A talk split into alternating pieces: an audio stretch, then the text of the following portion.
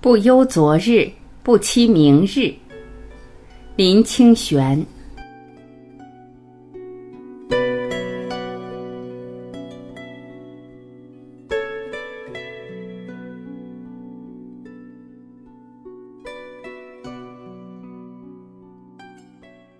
每天旭日初升的时刻，一对白头翁就会飞来阳台的朱槿花上唱歌，或者在花上吃花蜜。或者在水盆里洗澡，他们的歌声清雅嘹亮，不像鸽子那么暗哑，也不像麻雀那样吵闹。他们也不怕人，总是自顾自地唱歌，一声大过一声。有时细眯着眼看着在旁边喝茶的我，仿佛在问：“好听吗？”未等到我们的回答，翅膀一拍，腾空而起，飞向远方的山林。小鸟远去的背影，留下了一则无声的讯息：是日已过，明日再会。我们和小鸟有个约会，在明天太阳升起的时刻；我们和春天有个约会，在百花盛开的时节；我们和有缘的人有个约会，在广大的时空中，我们必会相逢。我们会细眯着眼睛，互相探寻内心的消息。遗憾的是，我们不像小鸟那样单纯，那样坚定。我们总是纵使相逢应不识，情已逝，心如霜。不要说确信三生三世，不要说记得前世今生。若能确定明日的一饮一啄，了知心中的一小段歌诗，就能定格那幽微的幸福了。遗憾的是，青春的日子一如小鸟，一只一只的飞去了。你可以追忆，却不能重返；或者有憾，或者无情，或者情深缘浅，或者缘尽情了。就如同退潮的海岸，泯没了昨日的足迹。昨日我是否全心全意的活过？明天我是不是能尽情尽意的活着？我把眼前的一杯茶一口饮尽，思及禅师说的语意：喝茶的时候喝茶，不要百般虚索；吃饭的时候吃饭，不要千般计较。只要在时空交汇的此刻，看见那一瞬的美，体会这一刹那的深情，安住于此一当下的心境，一瞬即是安顿，一刹就是止息，当下一切无忧。穿越不可解的迷思，这个世界迷恋穿越已经很久了。中国在近几年特别着迷，在时光中穿越一直是人的梦想。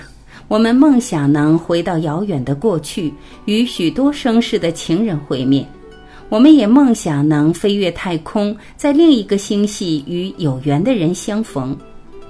但时空穿越有两个不可解的迷思。一是，在渺渺大千中，如何精确地回去那一个节点？若找不到那个节点，一错永错，连现在都在时空失落。更严重的是，你回到那一个定点，找到你爱的人，原来的你又何在？在时间的轴线，不可能有两个你同时存在；在空间的缩线不停止的流转，也不可能有同一定点的你。你与你在小路上相逢，时与不时，唯一的可能是梦与现实，而不是穿越。曾经在现实失落的，只有在梦里找寻；而在梦里失落的，又要在何处找寻呢？穿越实不可能，只是透过想象对现实人生的安慰罢了。一瞬连着一瞬的人生，是连穿越的空隙都找不到的。记得以前读大学的时候，教我们摄影的教授曾说过，摄影最重要的是决定性的瞬间。决定性的瞬间就是按下快门的一刹那，是摄影者全生命的凝聚。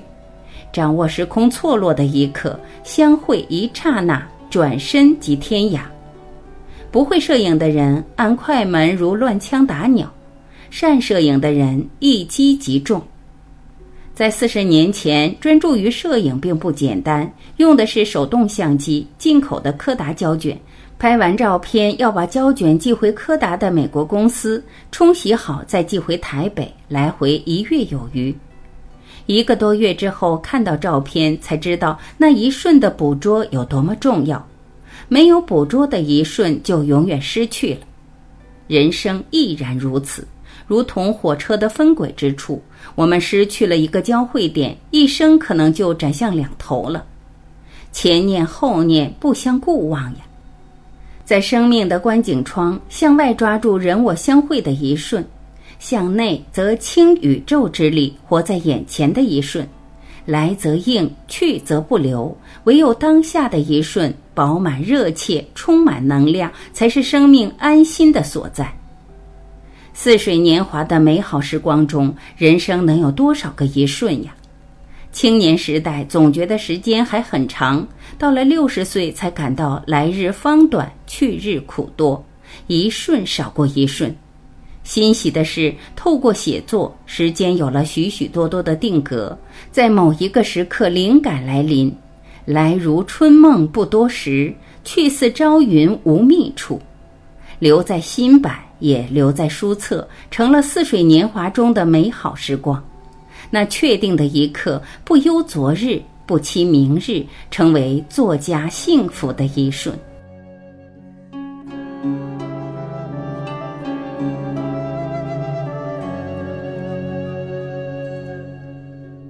感谢聆听。我是婉琪今天我们就到这里明天再会。